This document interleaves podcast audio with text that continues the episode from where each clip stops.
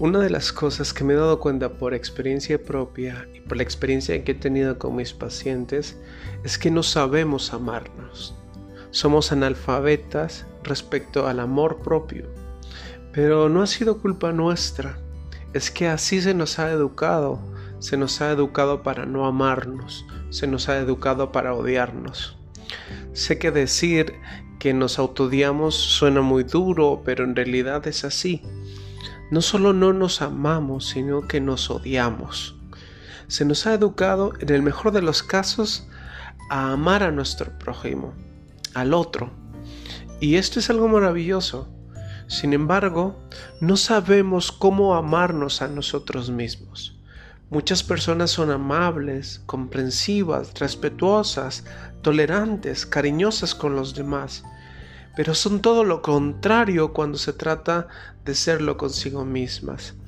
Nos tratamos a nosotros mismos como no se nos ocurriría tratar a otras personas. Qué lástima me da esto. Si le dijéramos a otra persona las cosas que nos decimos a nosotros mismos, nos pareceríamos que somos unos desalmados sin misericordias. Cuando comencé a ir a terapia, una de las primeras cosas que me di cuenta es que me odiaba a mí mismo. Era muy crítico conmigo mismo. Me juzgaba todo el tiempo. Rechazaba algunas partes de mí, mis emociones, mi manera de pensar. No me gustaba ser como era. Quería ser de otra manera a la que era actualmente. Sentir diferente, pensar diferente, verme físicamente diferente a como era. Este rechazo a lo que soy yo le llamo autoodio. Pero la verdad es que no nacimos odiándonos. Esto lo aprendimos a lo largo de nuestra vida, especialmente durante nuestra infancia. Cuando éramos niños dependíamos enteramente de nuestros cuidadores, así que ellos eran nuestros proveedores. De pequeño confiábamos enteramente en ellos. Ellos nos brindaban lo necesario para sobrevivir.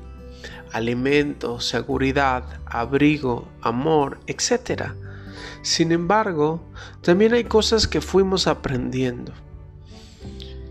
Hay cosas que no les gustaban a nuestros padres y nos transmitieron de alguna forma mensajes que también ellos habían aprendido.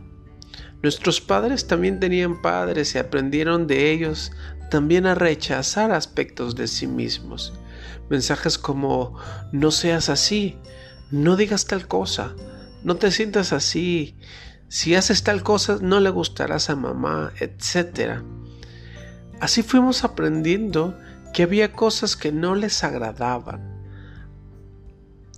a, a, las demás personas, esas cosas que no les gustaban a los demás, habría que ocultarlas aprendimos a rechazarlas, a reprimirlas.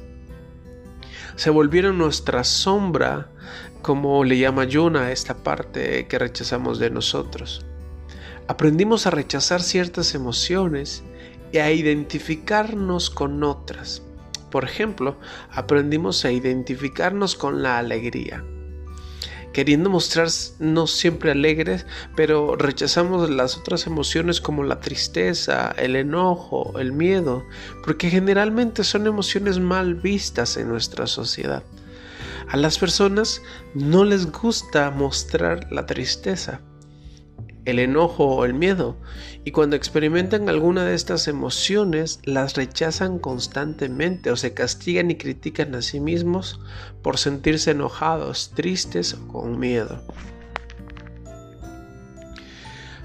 Todos estos mensajes que aprendimos durante nuestra infancia y que nos enseñan a rechazarnos y a odiarnos, a odiar ciertas partes nuestras se ven reforzadas también por la sociedad, por la iglesia, la escuela, los medios de comunicación, etc.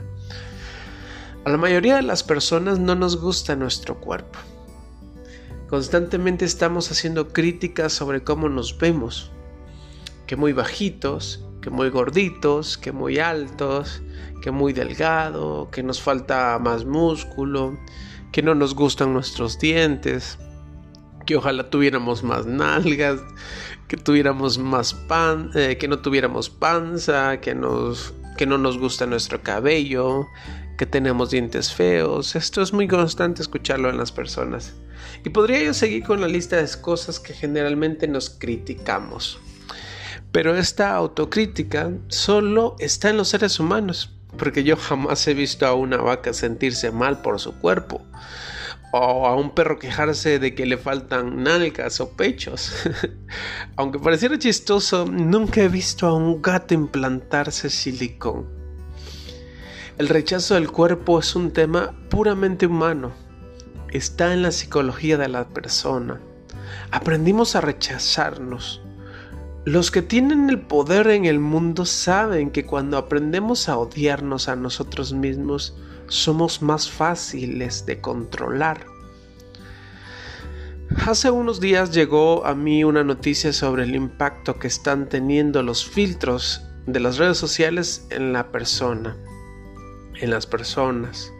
La noticia hablaba sobre cómo muchas personas llegaban al consultorio del cirujano plástico con una imagen que se habían tomado aplicándose filtros y le decían al cirujano que las dejaran así como la imagen.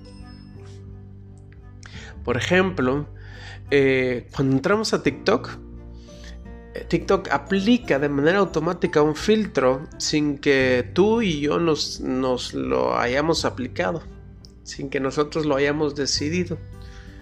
Eh, generalmente entramos a TikTok y vemos que este filtro nos blanquea la piel, los dientes se nos ponen más blancos, eh, nos elimina el acné, nos agranda los ojos nos adelgaza el rostro. y aunque pareciera chistoso, muchas personas son irreconocibles en las redes sociales porque cuando las ven en personas son muy diferentes. Eh, y también me enteré que lo que hacen las cámaras de los celulares es que tienen un lente que se le conoce como lente de pescado que tiene un rango de visión muy amplio. Lo que hace que cuando abramos la cámara para tomarnos una selfie se vea la imagen distorsionada, la nariz se nos ve más ancha de lo que es y el rostro se ve como si fuera un plato.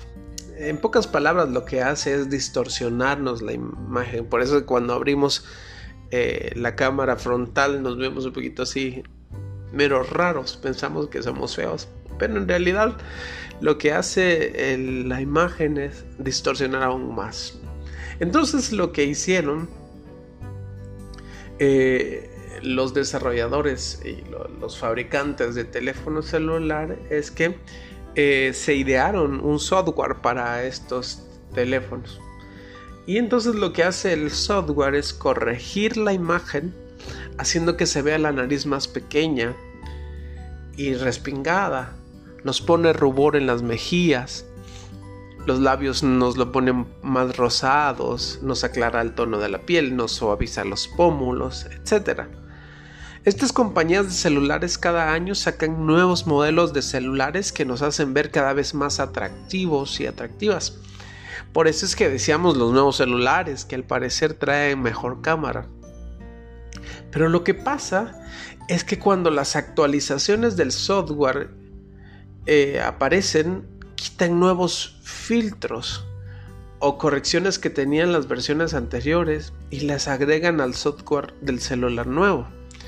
Esto explica por qué nuestras fotos ya no se ven tan bien como en los celulares antiguos en comparación con el celular nuevo. Muchas personas están dispuestas a pagar grandes cantidades de dinero por el celular más novedoso y que saque las mejores fotos. De esta manera nos bombardean con mensajes de que hay algo malo en nosotros, de que hay algunos defectos que necesitamos corregir. Estos mensajes nos van haciendo sentir eh, inadecuados y, y nos van haciendo sentir vergüenza sobre nuestro cuerpo. Buscamos entonces cumplir con los estándares que la sociedad nos dicta, no importa el precio que haya que pagar. Está muy frecuente encontrar a personas con un trastorno dismórfico corporal o con algunos de sus signos o síntomas. Ah, quizás ustedes se preguntarán, ¿qué es eso del trastorno dismórfico corporal? El trastorno dismórfico corporal es un trastorno que se caracteriza por una preocupación obsesiva por un defecto percibido en las características físicas. Las personas que presentan este trastorno pueden ir de un nivel leve, por ejemplo, donde la persona se siente poco atractiva, hasta un nivel grave, en donde la persona se percibe como horrible, experimentando una angustia intensa. Algunos de los signos y síntomas que presentan las personas con un trastorno dismórfico corporal pueden ser camuflarse, es decir, las personas utilizan una excesiva cantidad de maquillaje, en el rostro o en alguna parte de su cuerpo para ocultar. Lo que buscan es ocultar eso que ellos perciben como algo eh, horrible o desagradable eh, eh, como parte de su cuerpo. se comportan, se comparan constantemente con los demás eh, siempre están viendo que ellos están más cortos, que ellos tienen una cicatriz o una marca de acné en el cuerpo o en el rostro. Y siempre están comparándose constantemente. Solicitan cirugía eh, a los médicos cirujanos. Comprueban su aspecto físico delante del espejo. Se hurgan la piel. Realizan una limpieza excesiva hacen ejercicio de manera excesiva, se cambian la ropa con frecuencia, se broncean de manera excesiva y, o van de compras de manera excesiva también. Podríamos seguir dando ejemplos de las formas en las que nos odiamos, en la forma en la que rechazamos y nos avergonzamos de lo que somos. Pero por eso quiero extender una invitación a ir en contra de la corriente. El amor siempre ha sido una revolución. El amor propio es un acto revolucionario ante una sociedad que nos enseña a odiarnos. Amarnos significa aprender a valorarnos por el simple hecho de ser. El amor hacia nosotros mismos no se gana, solo se acepta. No hay que cumplir condiciones para poder merecer el amor merecemos el amor simplemente porque somos. Pero esto no depende de nadie más. Nadie puede hacer que nos amemos más. El amor propio es una acción que nos corresponde únicamente a nosotros. Muchas personas podrán valorarte y respetarte, pero si tú no lo aceptas, si no te abres a dejar que fluya el amor hacia ti mismo, nadie podrá hacerlo. Por eso creo que el amor hacia uno mismo es una decisión es un reconocimiento de un hecho, el hecho de que somos merecedores del amor. Claro que esta no es una tarea para nada fácil. Llevamos toda una vida no amándonos y con todo lo nuevo, y como todo, más bien como todo lo, lo nuevo, puede ser algo difícil al principio, pero debemos ser pacientes y perseverantes, y poco a poco esa plantita comenzará a florecer. Las primeras veces que empecé a tratarme con amor me sentí extraño. Mm, nunca me había hablado con amor, aunque me pareció extraño, me gustó. Me salieron las lágrimas. Fue como haberme encontrado con un viejo amigo al que extrañaba mucho. Y es que así nos hemos olvidado de nosotros. Con razón vamos sintiendo que algo nos falta afuera. Y lo buscamos ahí afuera. Vamos sedientos buscando el amor afuera. Queremos llenar ese vacío, cuando en realidad el vacío es porque hemos, nos hemos olvidado de nosotros, de darnos el amor que necesitamos. Así que quiero extenderte una invitación a, a amarte y a revelarte, a ser un revolucionario en esta sociedad que nos enseña a odiarnos. El amor propio es una revolución y para nada fácil, pero merece la pena. Saludos. Te invito a que me dejes tus comentarios, si te gustó, qué te parece, tus dudas. Siempre es un placer escucharte y leerte.